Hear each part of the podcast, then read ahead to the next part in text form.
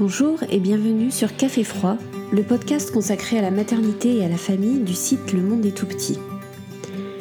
Je suis Ingrid, fondatrice de la boutique Le Monde est tout petit et animatrice de ce podcast. J'ai créé ma boutique après ma grossesse dans l'optique de proposer une offre différente et plus éthique pour les futures mamans. Pour vous, auditeurs de ce podcast, une offre spéciale vous attend sur la boutique. Avec le code Café Froid, profitez d'un rabais de 5 dollars sur votre prochaine commande. Ce podcast est né de ma passion envers tout ce qui touche à la maternité et les différentes manières dont elle nous transforme. La grossesse et l'accouchement, bien sûr, mais aussi l'éducation, le fameux équilibre famille-travail ou bien encore les défis que nous pouvons rencontrer dans notre vie de maman. Mes invités viendront vous raconter leurs histoires qui, j'en suis sûre, vous parleront.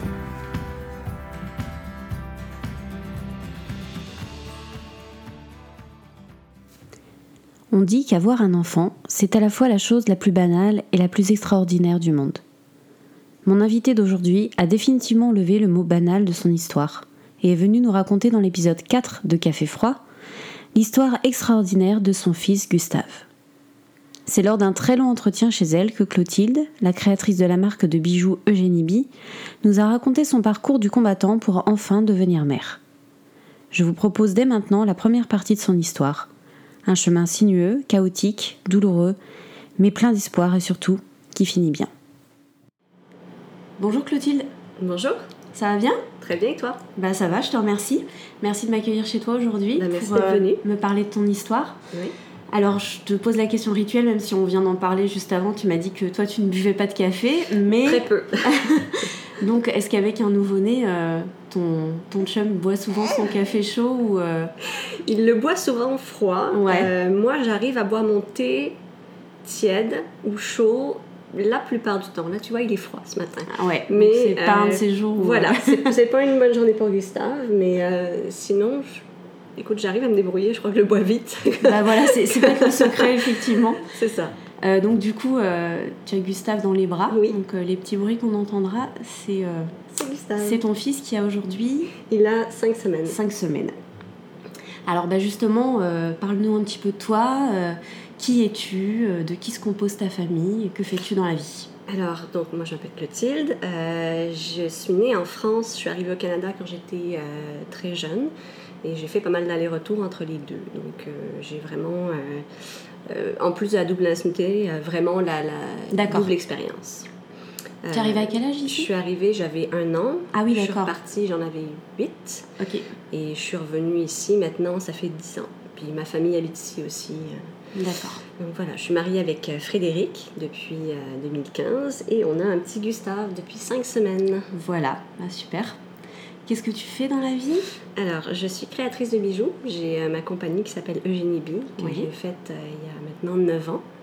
Super, Euh, donc je travaille à mon compte. parfait. Je voulais juste revenir sur le fait que tu avais changé ton pseudo sur Instagram il y a quelques mois, il me semble. Tu es passé de ton nom Oui. à Maman Rainbow. Oui. Alors pour ceux qui nous écoutent, qui sont pas familiers avec le terme, est-ce que tu peux nous expliquer rapidement ce que c'est une maman et un bébé arc-en-ciel? Oui, alors en fait, c'est. euh, j'ai- J'aime pas forcément l'idée de dire c'est euh, le beau temps après la tempête. Parce que c'est une tempête, mais en même temps, j'aime pas imaginer que les deux bébés que j'ai perdus avant, c'est une tempête. C'était aussi des petits bonheurs, même si c'était très bref. Mais c'est ça le principe, c'est de dire que euh, c'est un, un petit miracle qui arrive après des moments très difficiles. Donc on appelle ça un arc-en-ciel. Ouais, c'est un très joli terme, je trouve. Mm. Euh, donc on va, euh, on va parler pas mal de fertilité Mhm. aujourd'hui, puisque c'est c'est le, le thème qui, euh, qui m'amène aujourd'hui à toi. Oui. Euh, donc euh, tu peux nous faire une petite histoire rapide de ton couple euh, avec Frédéric Oui. Quand est-ce que... Enfin, on a déjà un petit peu parlé de, du moment où vous êtes mariés, mais Mhm. vous êtes rencontrés quand? Et puis surtout, quand est-ce qu'est né votre désir d'enfant? Alors, on s'est rencontrés en 2012 euh, par des amis en commun. Et euh, je pense que le désir d'enfant a été très rapide chez Fred, c'est-à-dire qu'au deuxième rendez-vous, sur un canapé dans un concert entre deux personnes, il m'a demandé Et toi, est-ce que tu veux des enfants? Bon, bah au moins comme ça, Voilà, donc fait. ça c'était voilà, mis en place. Euh, moi, j'ai toujours voulu des enfants, euh, mais j'étais pas pressée. D'accord.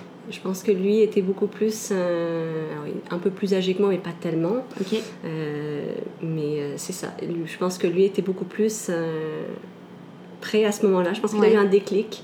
Ce qui est très drôle parce que quand j'ai rencontré ses amis par la suite, ils m'ont dit que. euh, sa mère aussi m'a dit qu'il ne voulait pas d'enfant. C'est vrai? Ouais. Et alors que moi, je- j'ai dit, mais je comprends pas parce que. J'ai jamais rencontré cet homme j'ai voilà, j'ai jamais rencontré une personne qui ne voulait pas d'enfant. Euh, alors je sais pas ce qui, ce qui a été un déclic, mais en tout cas c'est ça. Pour lui c'était très évident. Peut-être. J'espère que oui. Euh, moi donc c'est ça. ça toujours, je me suis toujours vue euh, mère. Je me suis toujours euh, vue avec des enfants.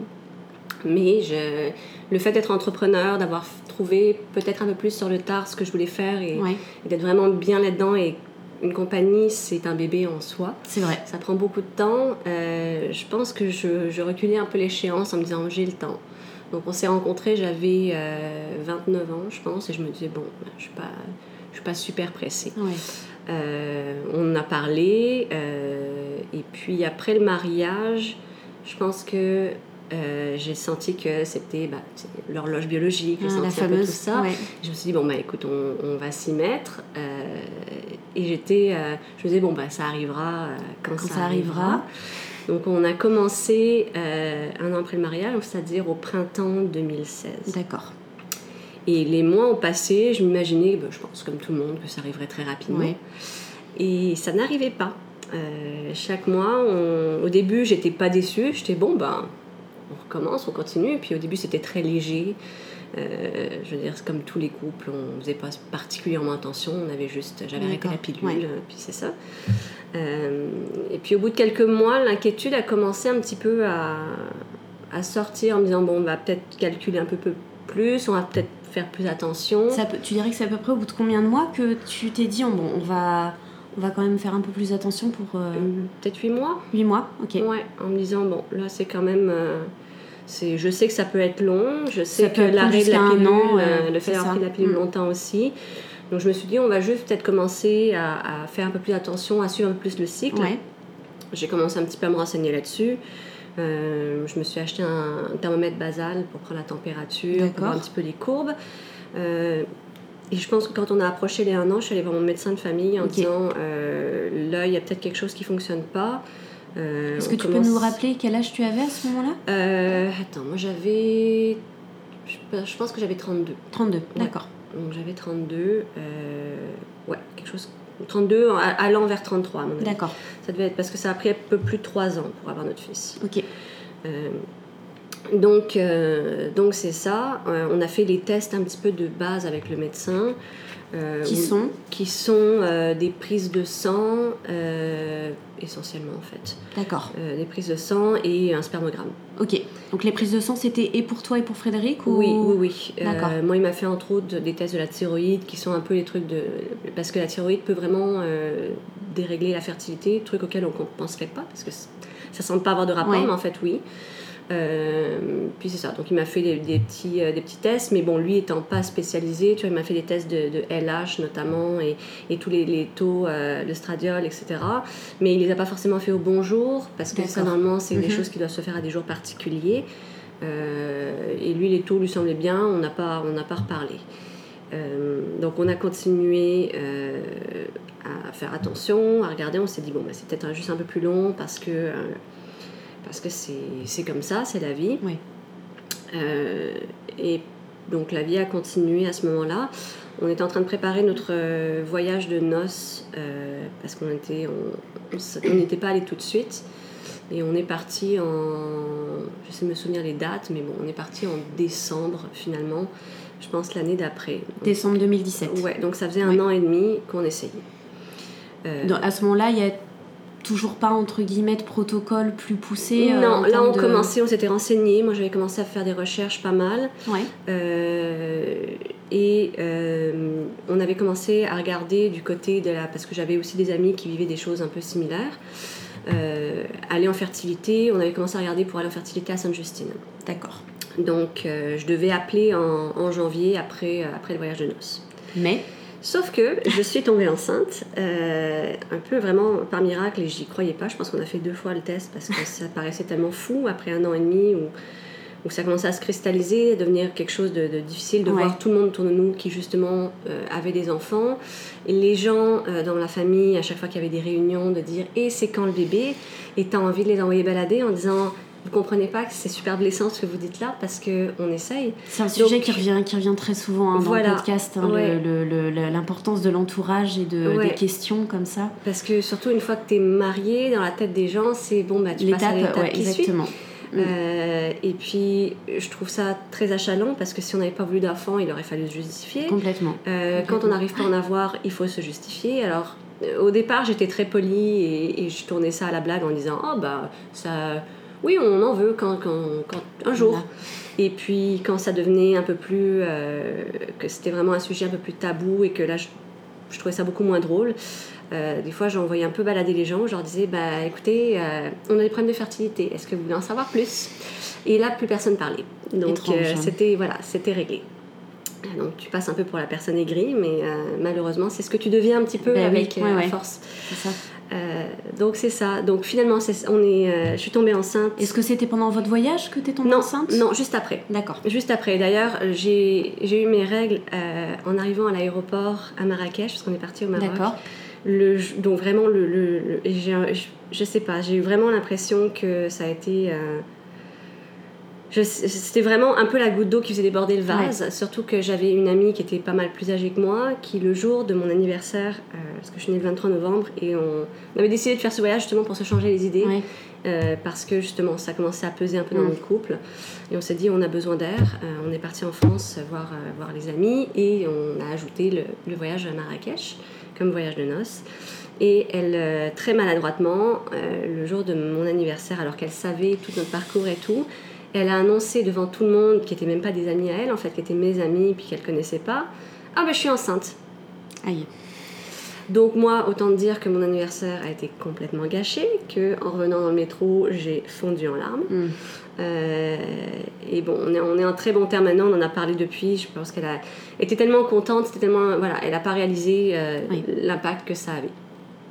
Mais c'est ça, donc arrivé à Marrakech, règles, je suis bon, là c'est là c'est trop c'est les, crises d'alarme commençaient de plus en plus à, arriver. Euh, on est revenu, au moins ça nous a changé les idées, ça a été super, on, a adoré ça, c'était vraiment euh, dix jours merveilleux. Euh, on est revenu ici et je découvert que j'étais enceinte le 31 décembre. Donc le matin du jour de l'an, et enfin du, la veille du jour de l'an donc c'était vraiment, c'était vraiment un cadeau du ciel de se dire 2019, nouveau départ. C'est ça, oui. Ça arrive. Donc en fait c'était 2018, voilà, je réalise que c'était 2018, non pas 2017, c'est moi qui me mélange dans les dates. Euh, non, non, non, 2018, t'as raison, puisque 2019, euh, j'étais enceinte. Donc voilà, on, revient en arrière. Je mélange tout. Non, mais c'est normal. je viens d'avoir un petit bébé, je suis fatiguée. on, peut comprendre. Mais voilà, donc c'est ça. Je me dis 2018, nouveau départ, c'est génial. Euh, Est-ce que vous aviez quelque chose de prévu pour le réveillon ben Oui, on devait être avec des amis et, et c'est très drôle parce que notre ami nous faisait tout le temps des, euh, des espèces de, pas de time capsule, mais de boîtes de vœux où chaque année tu mettais dans une petite boîte ce que tu souhaitais pour l'année. Et le, parce qu'on fait le nouvel an tout le temps avec ces amis-là. Et donc tu rouvres ça en, le, juste le, soir euh, du réveillon et tu regardes. Et ce que j'avais mis l'année d'avant, c'était que je voulais un bébé. Et donc euh, on s'est regardé, on était, c'était vraiment spécial, c'était vraiment magique. le, le lendemain matin, euh, on s'est dit, bon, on va aller voir mes parents, on va leur annoncer tout de suite, euh, parce qu'on avait vraiment hâte, en fait, on voulait ah Oui, c'est compréhensible, je pense. Voilà, et donc, euh, on, a, on, a, acheté, des, je pense, des cartes de, de vœux, de Nouvel An, et on avait fait une pour mon frère et une pour mes parents, et donc on leur a dit, ah ben, on a des trucs pour vous pour, pour le Nouvel An. Et on avait écrit un petit message à chacun en disant bah, bonne nouvelle année, vous allez être grands-parents. Et puis mon, mon frère, c'était tu vas être oncle et parrain. Et donc voilà, tout le monde était très ému. Euh, c'était euh, c'était une journée très spéciale. Euh, on pensait que c'était finalement notre tour. sauf que quelques dix jours après, je pense, j'ai commencé à avoir des saignements. Mm. Alors là, je me dis, bon, des saignements, je commence à me renseigner, j'appelle Info Santé. Info Santé tout le monde me dit, bon, c'est pas a priori, tout va bien, ça peut arriver d'avoir des pertes, ça peut être un col friable, ça peut être plein de choses. J'appelle mon médecin, il n'avait pas de place, et on me dit, on me conseille quand ça commence un petit peu à augmenter les saignements, va à l'hôpital. moi, je m'étais déjà inscrite parce qu'on m'avait dit qu'il fallait s'inscrire très vite à l'hôpital pour un accouchement. Je m'étais inscrite au CHUM parce que c'était. je m'étais dit, ah, c'est le nouveau CHUM, donc tout doit être très beau, tout doit être parfait là-bas. Euh, c'est un leurre. mais euh, donc c'est ça. Et quand je les ai appelés, on m'a dit oui, mais le problème c'est que tu n'as pas encore eu ton premier rendez-vous, c'est aux urgences. Donc je vais aux urgences du CHUM.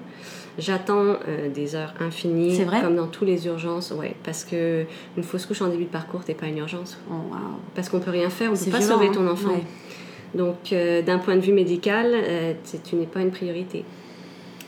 psychologiquement, c'est autre chose. Mais euh, à partir, je pense, de, de, 20-22 semaines, là, ça devient une priorité. Ils essayent de, sauver à tout prix le bébé. Mais euh, avant ça, euh, c'est la vie, quoi. voilà, c'est C'est ce qu'ils te, ce te disent, en tout cas. C'est ce qu'ils disent, ou alors, en tout cas, ils essaient de voir si le, si le bébé est encore là. Et puis, puis sinon, s'ils sentent que c'est en train de partir, ils peuvent rien faire, en fait. Ils peuvent te mettre au repos, ils peuvent, si ton col est, commence à s'ouvrir, des choses comme ça, mais que le bébé va bien, ils peuvent euh, t'hospitaliser. Donc voilà, des choses comme ça. Mais par contre, si le bébé a décidé de, partir, ou hmm. que le cœur s'est arrêté, il n'y a absolument rien qu'ils peuvent faire. Donc euh, donc c'est ça. Là, j'étais aux urgences, j'étais pas du tout euh, à l'unité des naissances. Et il faut savoir que le, CHUM, c'est en plein centre-ville et c'est tout près de tous les accueils d'itinérants. Donc, tu as beaucoup de, de, gens qui sont dans des cas très difficiles, tu as beaucoup de santé mentale et, euh, et, le personnel était, les gardiens notamment, étaient extrêmement durs avec tous ces gens-là. On a vu beaucoup de misère, on a vu euh, beaucoup de, de, gens se faire insulter, aboyer dessus. Donc en plus du contexte de je perds mon enfant, mon monde s'écroule, il y avait tout ça autour de nous. Et puis de finalement faire ma fausse couche euh, dans les toilettes du CHUM. Oh des urgences avec, avec toute la, tous les gens autour euh, qui vivent des choses aussi difficiles. Euh, et finalement, on voit quelqu'un, donc moi j'ai dû arriver là-bas à 15h, on a vu quelqu'un le, soir, il va être 9 ou 10h. Euh, ils m'ont fait des prises de sang, ils ont vu que mon taux était très bas. À ce moment-là, toi, tu savais que tu avais fait une fausse ben, couche de toute façon Moi, je commençais à avoir des, des, des, des, caillots, des choses qui, qui, plus grosse et je me disais bon bah, ma mère était avec moi à ce moment-là. Mon mari travaillait donc il a pris le relais quand il euh, quand il a pu venir. Mais euh, je leur disais non je pense que je l'ai perdu je suis quasiment sûre que je l'ai perdu. Donc euh, c'est ça. Et j'ai même pas pu faire d'échographie ce soir-là parce qu'il était tellement tard qu'il n'y avait même plus d'échographe qui oh. était sur place. Donc il a fallu que je revienne le lendemain compte de l'ironie. Et donc quand j'y suis allée ben dans mon malheur, j'ai eu de la chance, c'est-à-dire que ça a été une fausse couche qui a été euh, très rapide et très facile. Le lendemain, il n'y avait même plus de débris, il n'y avait plus rien, euh, tout, le bébé était parti. Donc, euh, donc, sur le mental, ça a été très dur, mais sur le physique, ça s'est passé du mieux qu'on pourrait espérer qu'une fausse couche se passe. D'accord. Donc, donc j'ai pas, j'ai sombré dans une grosse déprime on était vraiment en deuil. Fred s'en est remis plus vite. Euh, et d'ailleurs, je lui en ai voulu sur le coup. Parce que j'ai pas, ouais, j'ai pas compris pourquoi. J'avais l'impression qu'il oubliait, ou qui, alors que lui, c'était sa façon de passer à autre chose, d'aller de l'avant et de se dire bon, bah écoute, ça a marché, on va, on va réessayer, on va se réatteler à ça. Alors que moi, j'étais vraiment en deuil en fait. J'étais en deuil de toutes ces espérances, de, de cet enfant qu'on attendait tellement depuis longtemps.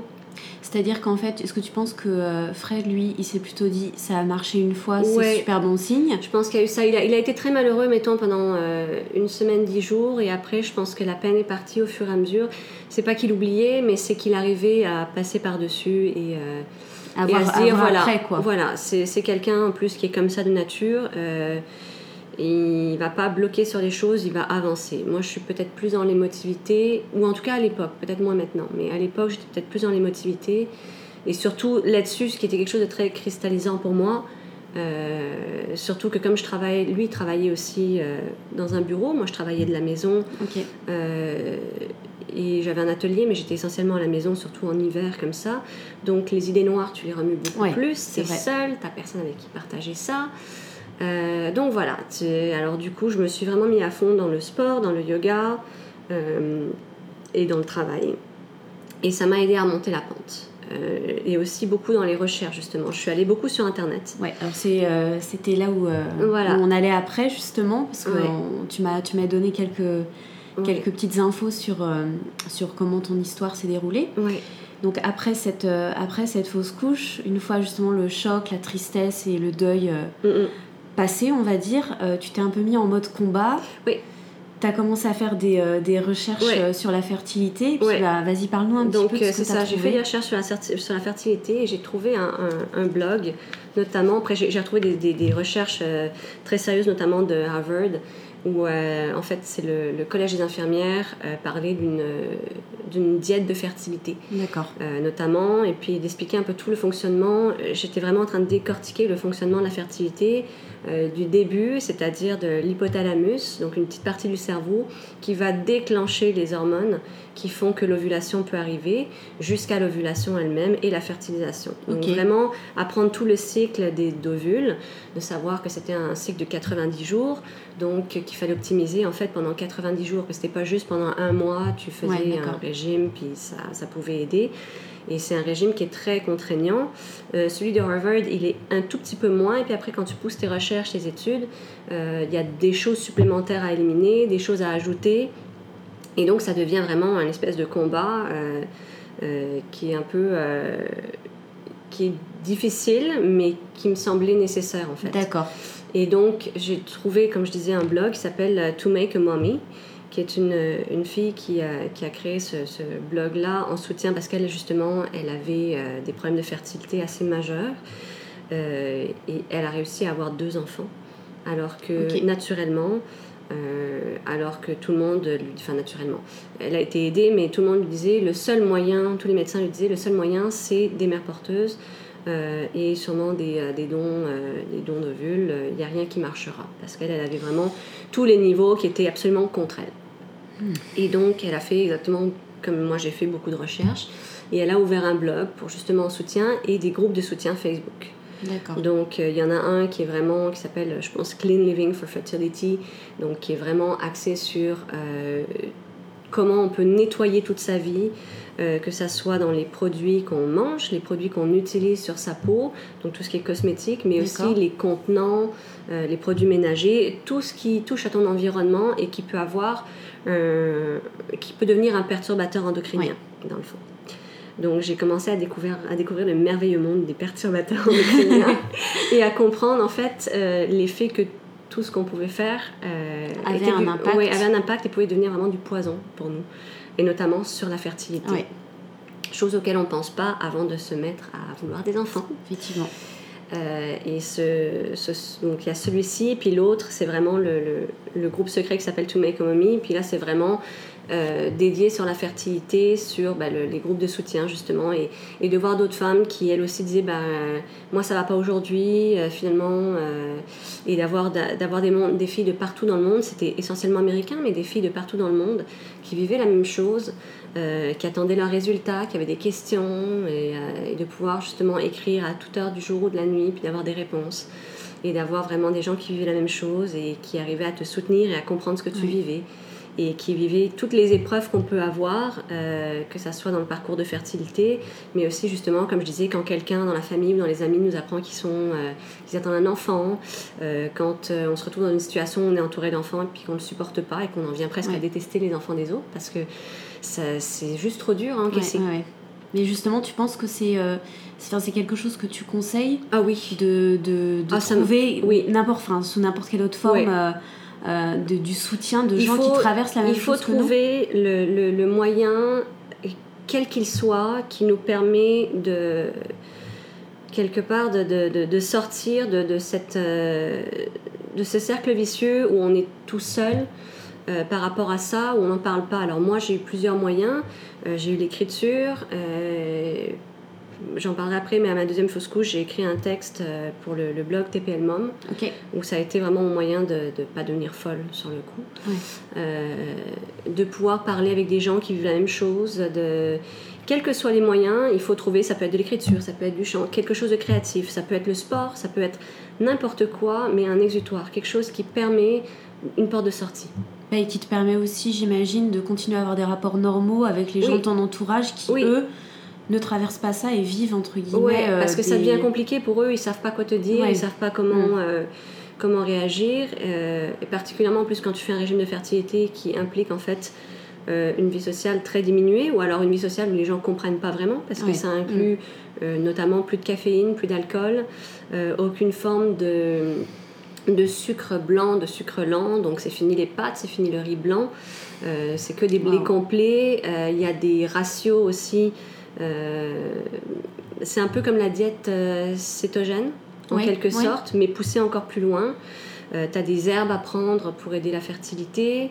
des smoothies avec des, choses. Il ne faut pas que tu aies des pics en fait de, de sucre euh, dans ton corps, un peu comme quelqu'un qui serait diabétique. Ah, d'accord, donc il faut que ta glycémie reste égale. Reste extrêmement basse. C'est ça. Donc euh, même certains fruits que j'avais pas le droit de manger en fait. Est-ce que ça un effet sur ton moral, sur ta joie de vivre Ah, ça peut avoir un effet, oui, parce que c'est très dur. Euh, notamment, mon mari qui comprenait pas en fait. Ouais.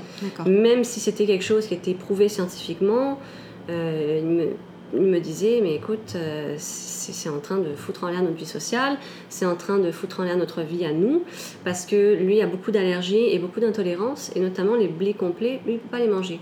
Donc tout ce que je pouvais manger, mal, il ne pouvait pas les manger, et inversement. Donc on faisait deux repas euh, quand on préparait à manger. Euh, le fait de ne pas avoir d'alcool. et, et, moi, je voulais en fait, j'aurais aimé que lui arrête l'alcool aussi ce, temps des fameux 3-4 mois. Et justement, c'est sur une période euh, bien ouais, c'est ça. Alors, on, Parce que tu m'as parlé de 90 jours. Oui, alors 90 jours, donc ça correspond à 3 mois. Et on conseille de faire en fait un 4 mois parce que, euh, en fait, si jamais il y a eu fertilisation, euh, il faut continuer de façon à ce que l'implantation se fasse. Donc généralement c'est ça, c'est 4 mois et puis après on te dit bah, fais une pause pendant quelques temps et si ça n'a pas marché, reviens, recommence encore cette diète-là. Euh, donc la première fois, je l'ai, fait, donc après ma première fausse couche, je l'ai faite pendant 4 mois. Euh, et je suis tombée enceinte à l'issue de ces 4 mois.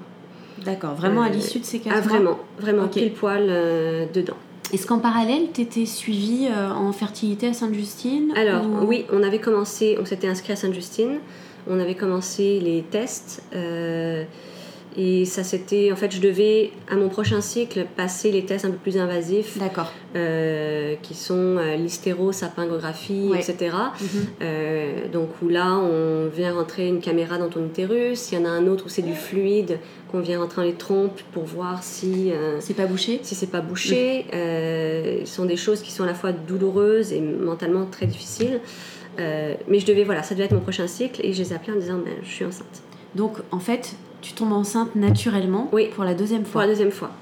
Donc c'est ça. À chaque fois, c'est euh, on en était C'est ça qui est quand même incroyable ouais, finalement, ça. quoi. Oui.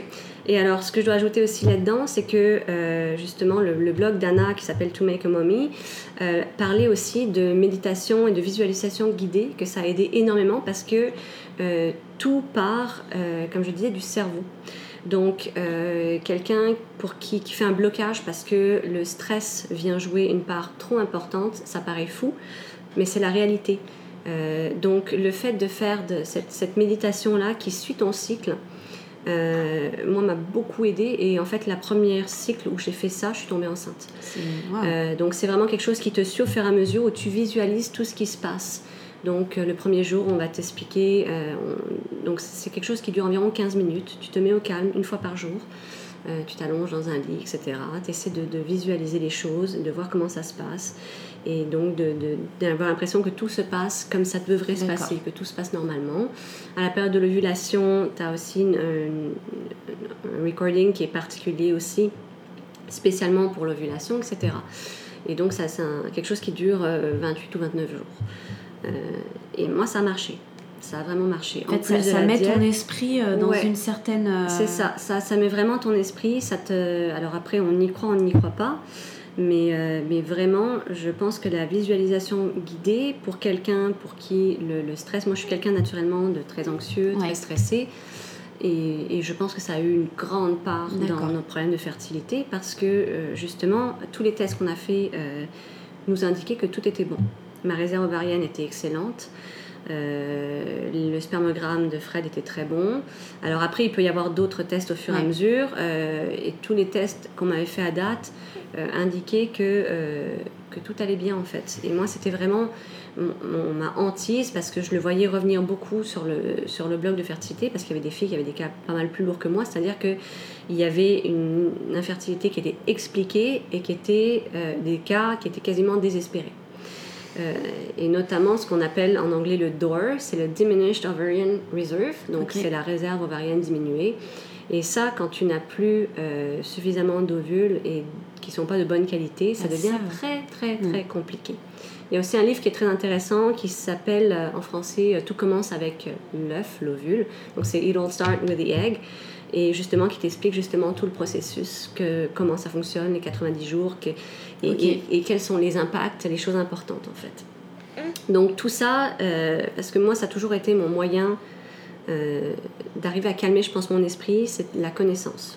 Plus je connais, plus j'apprends, euh, plus j'arrive à maîtriser les choses. Est-ce que tu penses que c'est aussi pour ça que le fait que tous les tests reviennent positifs, c'est, tu aurais préféré presque quelque part euh, avoir une réponse ouais, ouais, te dise bon ça vient de là le processus à partir de maintenant c'est ça on va traiter et puis les choses vont, s'arranger en fait. Tu aurais voulu avoir une réponse à ce moment-là. Vraiment. Et tant que j'avais pas, parce que j'avais pas tous les tests, euh, j'étais au fur et à mesure, parce que chaque fois ça se fait dans le cycle euh, à certains jours, etc. Et moi, ma entier, c'était ça, c'était la réserve ovarienne mm. diminuée. Euh, j'avais vraiment une, énorme trouille de ça, et ce, mot-là, donc cette appellation door en anglais, je l'avais dans la tête tout le temps. Et je me disais, il faut pas que je me conditionne, parce que si je me conditionne là-dedans, c'est l'enfer. Donc justement, l'idée de faire cette méditation-là m'aidait à sortir de ça, de sortir de ma tête qui allait dans une mauvaise direction. Euh, et vraiment de focuser sur du positif. La diète aussi m'aidait, ça me guidait vers quelque chose où il y avait un objectif dans tout ça. C'était très dur, mais il y avait un objectif le fait de ne pas avoir droit d'avoir aucun sucre, même une banane, c'était interdit. Je pouvais manger une pomme, je pouvais manger des fruits rouges.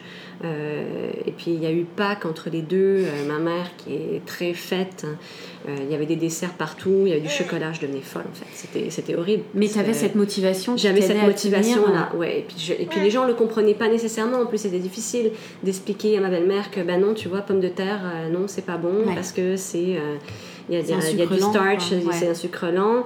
Euh, je peux prendre des carottes. Euh, ma mère aussi, elle trouvait ça difficile. En plus des allergies de Fred et des intolérances. C'est devenu un peu le couple. Là, là c'est devenu un petit peu compliqué nous inviter à la maison. Moi, avec mes sachets de tisane, euh, d'herbe, etc. Donc, notamment du thé du framboisier, des suppléments qui aidaient aussi. Ok. Bref, c'était. moi, j'avais une routine, j'avais des choses, mais quand tu vas à l'extérieur, c'est compliqué. Ouais, forcément. Voilà, et au restaurant, n'en parlons même pas. Donc il y avait certains restaurants où je savais où je pouvais aller, euh, quand même. où ça fonctionnait, où je trouvais des, des, des, plats qui étaient quand même assez, assez faciles à faire euh, par rapport à ce que je pouvais manger. Et, euh, d'autres où je savais que c'était complètement interdit. Et puis Fred qui m'aurait enlevé une pizza, je disais bah, Je suis désolée, mais moi je peux pas. Euh, ou alors je peux blé complet, mais je peux en manger genre euh, un quart. Parce que je savais que j'avais euh, des portions, il fallait que je mange des portions de protéines très élevées, des, des, glucides assez bas. Donc je notais tout ce que je mangeais. J'avais une application qui me permettait, en fait, un peu comme quelqu'un qui se conditionne pour faire du sport, mhm. de savoir ce que, ce que Comme une préparation pour un ah marathon. c'était ça. C'était une préparation, pour mon bébé. ouais. Exactement. Je me disais, j'ai un objectif et et c'est vrai qu'il y a des moments c'est très dur, il y a des moments j'ai envie de craquer, surtout quand l'été a commencé ou le printemps commence à arriver, les crèmes glacées, mmh. euh, les gaufres, tout ce que tu peux imaginer, l'alcool, les terrasses, euh, ça devenait compliqué. en hiver c'était un peu plus facile. En hiver tu te calfeutres un petit peu. Voilà, mais quand on arrivait au printemps, là c'était pour tout le monde c'était difficile. Donc voilà, heureusement je suis tombée enceinte. En mai, c'est ça C'est ça, je pense en mai, oui, quelque chose comme ça. Euh, alors là, c'est ça, on l'a annoncé, euh, c'était en avril, parce qu'on l'a annoncé le jour de la fête des pères euh, oui. à notre famille. Donc c'était peut-être mai, oui, la fête des pères. Oui. On, on, déménageait à ce moment-là, puis c'est ça, on a, on a annoncé que, que donc, voilà, nos pères nous aidaient à déménager, et nos amis aussi, et on leur a dit, ben voilà, Fred, Fred va être père aussi. Donc euh, tout le monde était super heureux là-dedans. Euh, il y avait des gros changements qui s'annonçaient pour nous parce qu'on venait de vendre euh, notre appartement. on était encore en recherche pour trouver quelque chose de plus grand, mais voilà, on n'était plus dans notre 3,5. ou s'il y avait eu un bébé, c'était compliqué. Forcément. Et Tout s'alignait un peu, Oui, là. oui, Ouais. non, c'était vraiment ça. J'avais vraiment l'impression de me dire bon, bah écoute, la dernière fois, c'est vrai que c'était peut-être trop tôt. Euh, là, les étoiles s'alignent. C'est vraiment, euh, c'est le bon moment. euh, c'est pour nous. Puis justement, est-ce que vous arriviez tous les deux à être euh, dans un état d'esprit, euh, à vous dire, ben cette fois c'est la Oui, nôtre, c'est oui, la bonne? Oui, je pense qu'on était vraiment, euh, on était très positif. Moi, ma, hantise, c'était de, de commencer à saigner, donc euh, je Ouais. passais ma vie à vérifier. Et euh, pas de sang, c'est bon. À chaque fois, c'était ça, la phrase. Dans ma tête, c'était pas de sang, c'est bon, tout est correct. Euh, on s'inscrit à Sainte-Justine parce que je voulais plus jamais aller au CHUM. Je suis même plus capable de passer devant le CHUM en fait. C'était Ah oui, tellement traumatisant que euh, la façon dont on s'est fait parler, euh, le- tout ce qui, comme je te disais, tout ce qui a pu se passer là-bas. Euh, et puis finalement, je me suis dit, Sainte-Justine, c'est tellement évident parce que c'est là où j'étais suivie en pédiatrie quand j'étais bébé, quand j'étais plus âgée aussi. C'est ça jusqu'à mon enfance en fait. Euh, donc c'était complètement évident et je sais pas pourquoi la première fois. euh, la première fois, j'étais pas allée, c'est parce qu'on m'avait dit les chambres sont désuètes. euh, c'est pas. J'avais eu des, des, des mauvais échos en fait sur Sainte-Justine à ce moment-là, et on m'avait dit le chum c'est neuf, c'est bien, etc. Bref, je me suis dit Sainte-Justine, en fait non, c'est là, c'est logique, c'est logique. Et puis c'est là, en plus, on avait commencé la fertilité. Donc je les appelle tout de suite. euh, je suis enceinte. Euh, là, j'ai un premier rendez-vous qui était à l'issue des trois mois en fait. euh, avec une infirmière et le même jour tu as l'échographie qu'on appelle la clarté, Clarté nucale. donc entre les deux, bah, écoute, je passe mon été à être à essayer d'être le plus sereine possible. On vit chez mes parents pendant ce temps-là parce qu'on avait vendu et on n'avait pas encore euh, acheté. En fait, si on avait, on avait signé pour cette maison ici, mais euh, il y avait un petit délai, etc. On devait emménager, euh, on devait avoir les clés, je pense, le 10 juillet. D'accord. Euh, donc, et puis il fallait qu'on fasse la peinture, etc. Machin. Donc voilà, entre les deux, on était chez mes parents qui étaient à 10 minutes de, de notre maison.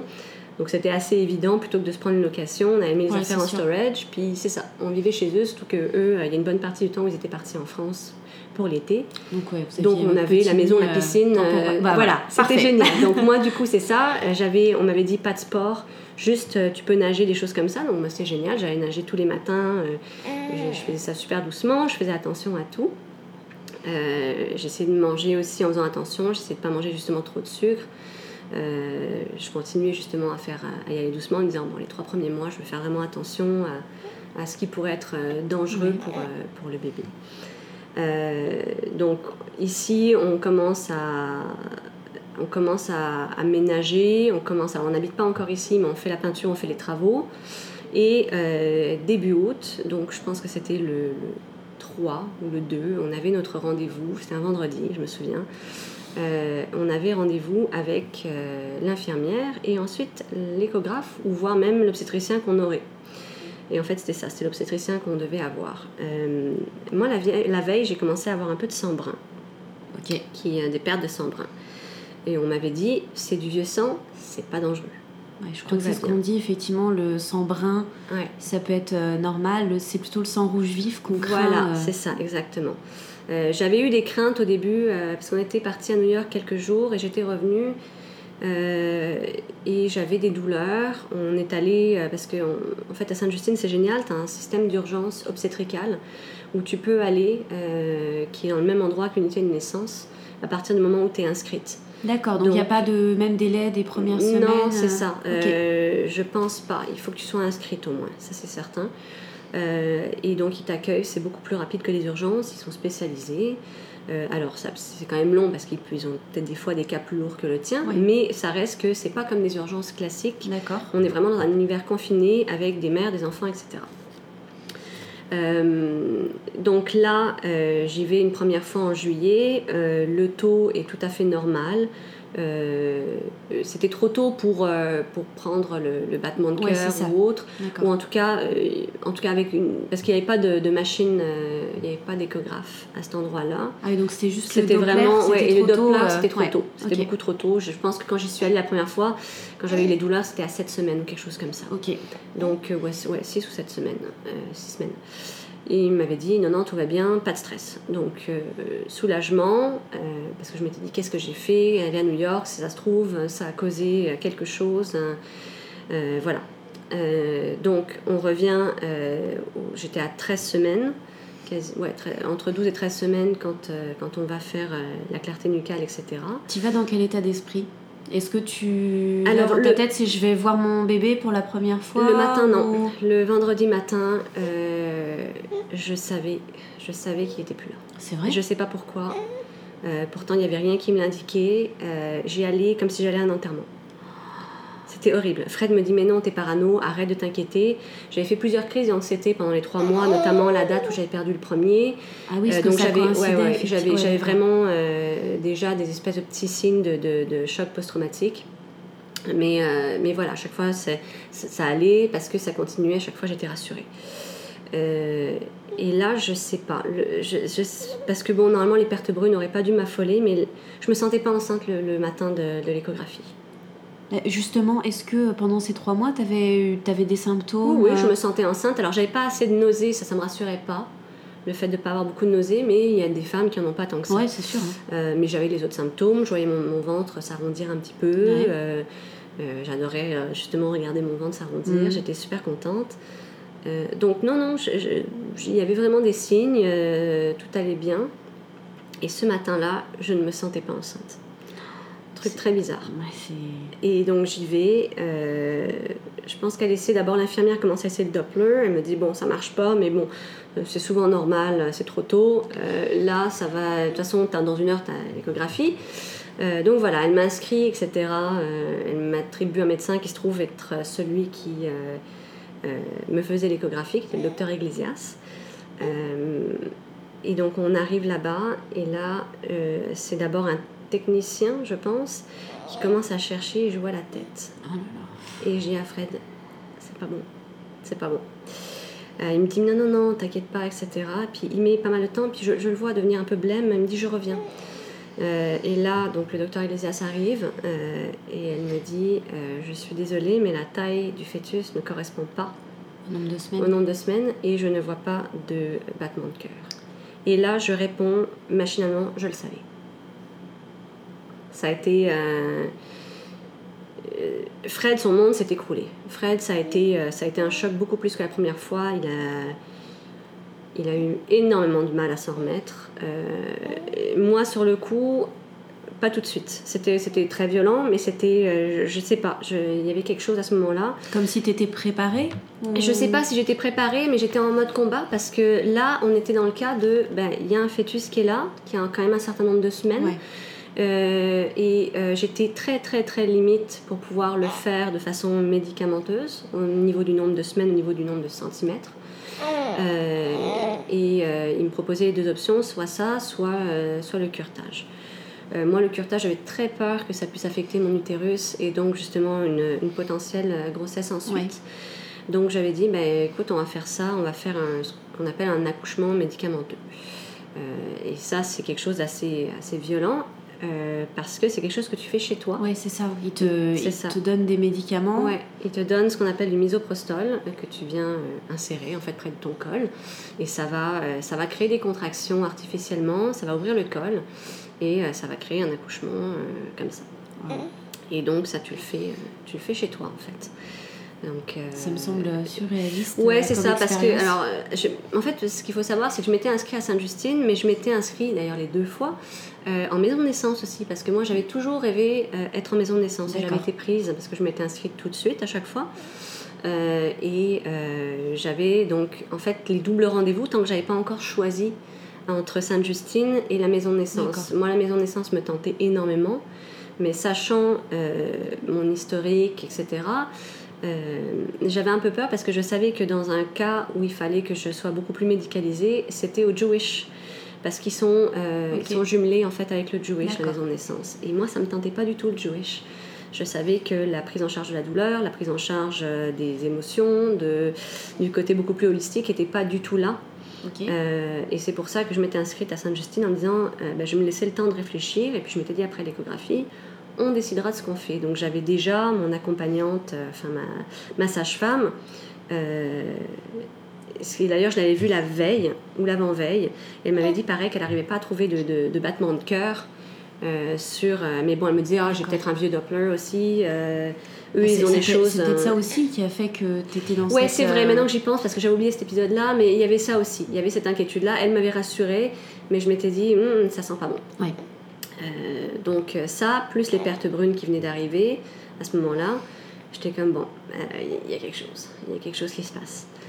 Euh, donc là, c'est ça. Il propose les, versions médicamenteuses. La version, donc moi, j'appelle tout de suite ma sage-femme qui finalement ne l'était plus vraiment, mais qui a été d'une douceur et d'une gentillesse et d'une dévotion incroyable, qui a passé de nombreuses heures au téléphone avec moi et qui m'a conseillé, qui m'a dit voilà mon expérience, voilà ce que j'en pense, etc.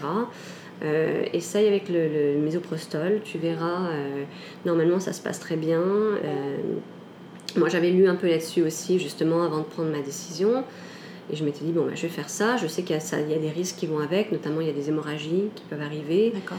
Euh, mais, mais par contre, ça, ça, ça abîme moins ton utérus euh, parce que c'est, même si c'est pas naturel, c'est induit en fait. Donc euh, on vient pas jouer dans ton utérus. D'accord. Donc finalement, c'est ça. Je prends mes, mes comprimés euh, en rentrant à la maison. Et là, j'étais toujours un peu en, en mode combat en fait. De j'étais, ben, je vais accoucher mon enfant. Et je pense qu'il y avait ça aussi. Je voulais pas un curtage parce que je voulais pas être inconsciente et ne pas être là quand il partait. Ok. Euh, donc je voulais, je voulais vivre cet accouchement et, et pouvoir quelque part clore ce chapitre-là. Et, et, et même si c'est pas un enterrement, même si c'est pas un bébé qu'on peut, euh, qu'on visualise. euh, voilà. Et comme c'était la deuxième fausse couche, ils m'ont demandé, en fait, ils m'ont proposé de, de pouvoir récupérer le fœtus pour faire des analyses. Donc ça, voilà. Euh, sur le coup, ben, moi, ça me paraissait complètement évident. Je voulais savoir, en fait. Alors, il y a 50% de chances de savoir, en fait, s'il y a une anomalie euh, chromosomique ou autre chose. Euh, ce qui, quelque part, ben, dans ces cas-là, tu te dis, bah, écoute, c'était que ça devait arriver, en fait. Mais j'avais pas réalisé, en fait, ce que ça impliquait par la suite. Donc, c'est ça. Je commence à avoir les contractions. Je le vis vraiment comme un accouchement. J'ai eu la chance d'avoir une, une vieille amie avec qui j'ai renoué à ce moment-là. Euh, je pense que parce que je venais d'annoncer que je l'avais annoncé à, des, justement, euh, Facebook, entre autres, a été un, moyen, un exutoire pour moi, à chaque fois de, dire bon ben voilà, voilà ce qui vient d'arriver. Euh, et donc elle m'a contactée en message privé, elle m'a dit je l'ai vécu, j'en ai vécu deux aussi d'affilée. J'ai pris aussi le médicament, voilà à quoi t'attendre exactement par étape. Et ça a été génial parce que j'ai su exactement ce qui allait arriver. Et elle a eu des accouchements par la suite. Euh, Oui. donc, elle, elle pouvait comparer en fait les douleurs d'un accouchement et de me dire voilà, c'est très très similaire à un accouchement. Euh, le niveau des contractions, au niveau de tout, la seule chose que tu n'as pas, en fait, c'est la, la descente du bébé euh, Mm. de la même taille, le- l'anneau de feu, des choses comme ça. Voilà. Mais tu as, tout le reste en fait. Au niveau, les contractions sont très très très similaires. Euh, Est-ce que le fait de le vivre comme un accouchement, Oui. ça a été important ah pour oui, toi? oui, ça a été très très important. Je pense que c'est ce qui m'a guidée, c'est ce qui a fait que sur le coup, je me suis pas complètement effondrée en fait. Ouais. Euh, donc, euh, donc voilà, ça a été euh, en tout 8 heures de contraction avant que le fœtus sorte. C'est hyper long. Ouais, c'est long. C'est vraiment. euh, bah, Pendant lesquels j'imagine que t'as mal, quoi. Ah bah tu souffres le martyr. Moi je voulais pas prendre de médicaments là non plus parce que c'était dans mon objectif d'accouchement naturel. C'était euh, voilà, tout ça c'est très mental, hein, mais euh, mais voilà, c'était quelque chose qui me semblait évident de dire voilà comment je veux le vivre. Je j'avais je m'étais mis dans des positions très un peu comme tu le ferais dans un accouchement naturel. Tu, tu, tu, tu bouges, euh, ton corps, ton corps bouge, comment tu l'imagines, etc. Donc euh, c'est vraiment très instinctif. Euh, le, le plus difficile là-dedans, en fait, c'est que ben, il fallait récupérer le fœtus. Et donc, euh, à 8h30 le matin, le fœtus est, est sorti. Et donc là, il fallait qu'on qu'on le récupère dans notre salle de bain et qu'on le mette dans une fiole et qu'on l'amène à Sainte-Justine. Mais ça doit être. euh, C'est extrêmement violent. Ouais, ouais, c'est extrêmement violent. Et sur le coup, je. T'as regretté à ce moment-là de. de- Non, non, j'ai pas de regret. Honnêtement, je l'ai fait comme ça parce que c'est ce qui m'a, c'est ce qui me permettait d'avancer à ce moment-là. Euh, mais, mais oui, c'est très dur en fait euh, de voir ton, ton fœtus et de, de le mettre dans un petit truc que tu Ouais. mets au frigo et ensuite que tu amènes à Sainte-Justine. Euh, euh, et puis tout ça s'est passé chez mes parents. Mes parents, mon mari, pendant, pendant plusieurs mois, était incapable d'aller dans cette salle de bain-là Ouais, incapable. C'était euh, moi pas, ça allait de ce côté-là. Il y avait d'autres choses que, qui, étaient, qui étaient très violentes à vivre, mais lui, c'était voilà, il pouvait pas. et d'ailleurs, on a, il m'a forcé à déménager très vite après en disant il faut qu'on bouge. Je ne peux, pas rester, je peux pas rester. Alors que moi, c'était l'inverse. Moi, c'était arrivé ici, on avait peint la chambre du bébé déjà.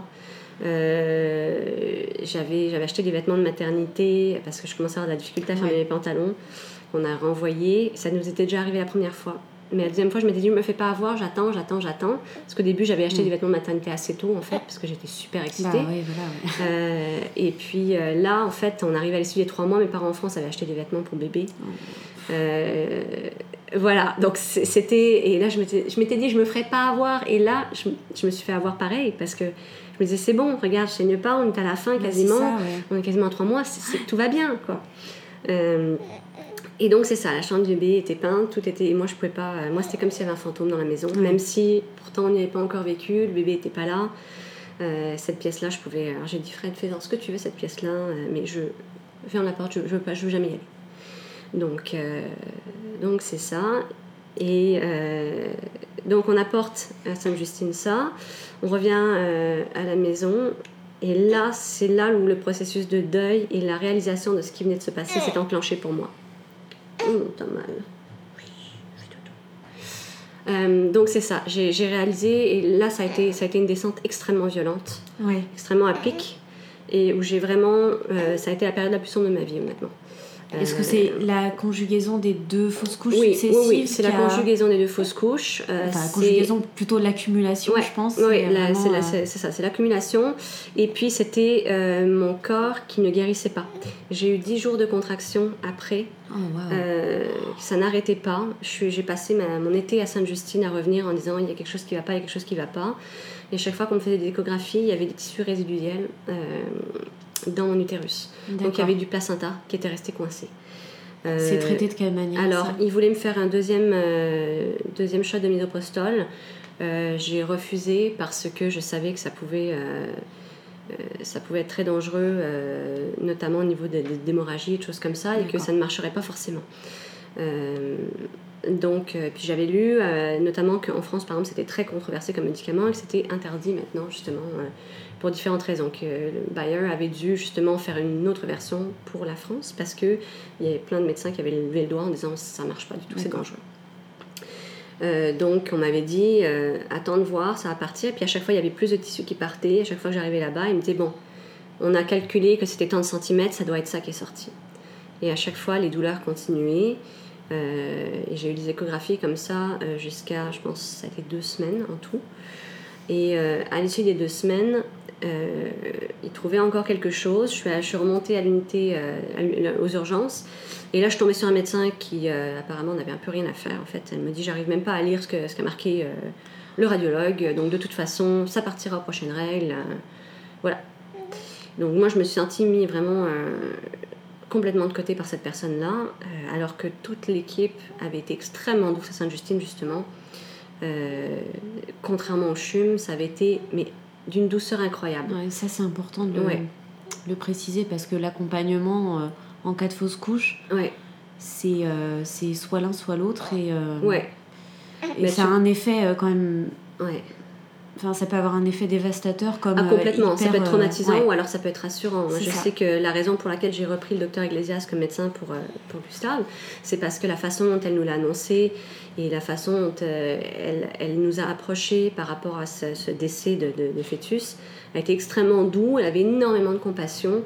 Et, euh, et moi, quand j'étais enceinte, après, j'ai dit euh, je veux le docteur Iglesias. Alors que d'habitude, tu choisis pas. Ou alors tu choisis parce que tu as déjà eu des grossesses avant et ça s'était bien passé. Mais là, j'ai dit voilà, je voudrais ce médecin-là parce que. Ça a été très bien accepté. Et ils ont trouvé tout de suite, elle a son calendrier, l'infirmière, puis elle te trouve un rendez-vous avec, avec le docteur que tu veux. Bon. C'est très bien ça. Ouais, ça c'est génial. Donc, euh, et puis d'ailleurs, elle m'avait même fait un suivi après la fausse couche. Elle m'avait appelé justement quand je, lui, euh, quand je disais un peu mes douleurs. Et, euh, et, donc c'est ça. Et euh, on m'avait dit, bah écoute, de toute façon, prochain cycle, tu repars en fertilité. Donc là, les, les dès le prochain cycle Ouais, dès, le, dès le cycle suivant. Ouais, dès le cycle suivant, dès que dès que tu recommençais à avoir tes règles, euh, tu pouvais recommencer les, les tests. Donc j'avais déjà des rendez-vous, etc. Est-ce que toi, psychologiquement, t'étais pas usée là? T'avais pas besoin d'une pause ou... Non, parce qu'en fait, là, on n'était pas dans le processus de faire un enfant, on était dans le processus de fertilité, de comprendre s'il y avait des problèmes. D'accord. Donc c'était pas du tout, on n'était pas à, prendre des médicaments médicaments, des injections, etc. Voilà. Sur ce qui s'était passé. Oui, c'était, c'était ça. C'était déjà comprendre, comprendre la fausse couche, voir si nous ont fait même des tests chromosomiques, voir s'il n'y avait pas des, des, des, des, incompatibilités entre nous deux qui pouvaient créer justement quelque chose par rapport au fœtus. Ils ont fait des analyses sur le fœtus qui ont été extrêmement longues, ils n'ont rien trouvé, rien. trois mois, donc bah, 50% des cas, hein, ou rien. Ça, donc, ça aurait été plus facile en fait qu'il y ait quelque chose, parce que je me serais dit, bon ben c'est que le bébé avait quelque chose qui marchait pas, alors que là tu te dis, ben c'est parce que c'est moi qui n'arrive pas à le garder. Ouais, j'imagine que c'est super dur. processus non, de guérison, ouais. Ouais, euh, et donc moi je virais folle parce que je continuais à avoir ces douleurs. Euh, et finalement, euh, je pense que c'était en fin septembre, non en octobre, qu'on était rendu à faire les, différents tests où justement l'histoire de la caméra, donc c'était je crois que ça s'appelle l'hystéro. c'est pas l'hystéro sympingo parce que c'est pas liquide, c'est celle. J'avais les deux en fait le même jour mais c'est euh, l'hystéroscopie. D'accord. Où euh, là, il devait en fait prendre, euh, prélever un petit bout de, de, tissu dans mon utérus pour faire des analyses justement sur mon utérus et de caméra pour voir si tout allait bien. Et là, tout de suite, on a tout arrêté très vite. Donc, elle a pris le, tissu. Elle m'a dit il y a des résidus de placentaire, on arrête tout, il faut aller t'opérer, il faut faire un curtage. Oh là là. Et là, c'était euh, déjà que c'était très très dur. On était suivi psychologiquement avec, euh, avec un, médecin parce que euh, moi, j'arrivais pas à remonter la pente. j'avais vraiment des, des, syndromes de dépression. J'avais des, des, idées suicidaires très fortes. Fred n'arrivait pas non plus à remonter la pente. on était vraiment très très bas tous les deux et ça nous a aidés en fait euh, le fait d'en parler, le fait de faire une espèce de thérapie de couple. Euh, Justement, parce que votre couple à ce moment-là, il était, euh, ben, abîmé aussi. On, était, non, on était, on était très forts ensemble, mais on était très abîmés individuellement et donc difficile de soutenir l'autre.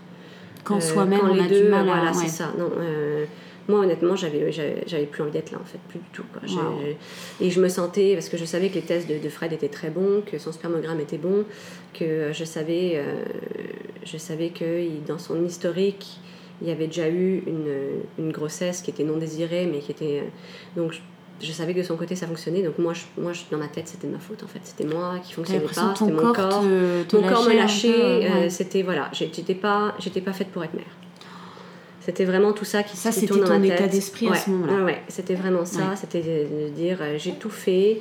Et là, c'était il ben, faut recommencer le régime de fertilité. Euh, moi, j'étais pas prête du tout à recommencer. J'étais vraiment dans mon deuil. Je vivais le deuil de deux enfants. Là, c'était une accumulation. Euh, et puis de devoir, euh, c'est ça, passer, de devoir faire un curtage. Et là, comme j'ai dit à Fred, j'espérais pas me réveiller en fait. Oh j'espérais juste pas me réveiller. C'est terrible, hein Ouais, ouais, ouais. C'est terrible de, de, penser que. Ouais je me disais, il serait mieux avec quelqu'un d'autre, il serait oh mieux à, réussir à avoir un enfant avec quelqu'un d'autre. Euh, voilà, c'était vraiment ça à ce moment-là. Ça a été très très dur. Et puis, bon, bah, les mois ont passé, euh, ça s'est adouci. J'ai commencé à être euh, moins malade parce que moi j'étais incapable. 2018, j'étais quasiment incapable de travailler. C'était très dur. Et quand tu es travailleuse indépendante en plus, c'est ça qui a été encore plus dur sur tout le reste. C'est que euh, ben non, tu t'éloignes de tes amis parce que tu vis des choses difficiles et que tout le monde ne comprend pas. Alors ils comprennent au début, puis après, ben, c'est un peu lourd pour eux, quelque part. Euh, et puis dans le travail, dans l'industrie, ben pareil, en fait, les gens, euh, elle va pas bien, donc on va plus la contacter pour faire des créatifs, on va plus la contacter hmm. pour alors que c'était une communauté où moi je me sentais très bien, très proche de la communauté du mariage, parce que je travaille beaucoup dans l'univers du mariage pour les bijoux. Et là, ben, on m'appelait plus pour les créatifs, on m'appelait plus pour les différentes choses. Et je me sentais. Euh, je, je, trouvais ça dur en fait. Je me sentais vraiment lâchée. Ça prenait un peu l'eau de tous bords, quoi. Ouais, c'est ça. Donc, euh, moi, j'arrivais pas à, à m'investir dans ma compagnie. Donc, je prenais juste les commandes qui arrivaient, puis je les remplissais. C'était j'arrivais pas, ouais, c'est ça. Mm. J'arrivais pas à aller plus loin. J'avais pas de nouvelles collections parce que où veux-tu trouver la créativité quand tu es, quand es au fond, quoi. C'est sûr. Euh, donc, euh, et je trouvais ça très dur que personne comprenne, que personne soit doux avec ça, et au contraire, peut-être euh, essaye de, de m'aider là-dedans. Est-ce que c'est pas un peu symptomatique de la, la société, justement, où on est toujours dans le culte de la performance et puis on ne montre pas bah, ses faiblesses Oui, c'est ça. C'est... Puis les gens sont très mal à l'aise avec, avec le, les gens qui ouvertement expriment les choses qui ne vont pas. Tout à fait, ouais. et pourtant, moi, c'est ce qui me, quelque part, c'est ce qui me sauvait, en fait. Donc, euh, bah, après ma fausse couche, ma deuxième fausse couche, euh, j'ai justement écrit parce que j'étais proche des sœurs Stratis. D'accord. Et je leur ai dit écoutez, j'ai un texte à vous donner, euh, que je viens de. C'est sorti d'un seul G. j'ai écrit ça en, je sais pas moi, 30 minutes. Dans, un, juste après avoir fait ma fausse couche, j'avais vraiment besoin de, de, sortir, de, de, sortir le méchant. C'est un, accouchement littéraire. Ouais, vraiment, c'est ça. Moi, l'écriture m'a beaucoup toujours aidé dans les phases difficiles. Ouais. Euh, et elles m'ont dit oui tout de suite, elles ont embarqué, puis elles ont, elles ont publié le texte, et ça m'a fait un bien fou en fait. Euh, ça m'a permis de continuer un petit peu à chaque fois, et même si je descendais toujours plus bas, parce que je savais pas en fait ce qui m'attendait après, là j'en étais à bon, ben, le, le, chapitre est clos, et en fait pas du tout, ça a traîné jusqu'en octobre.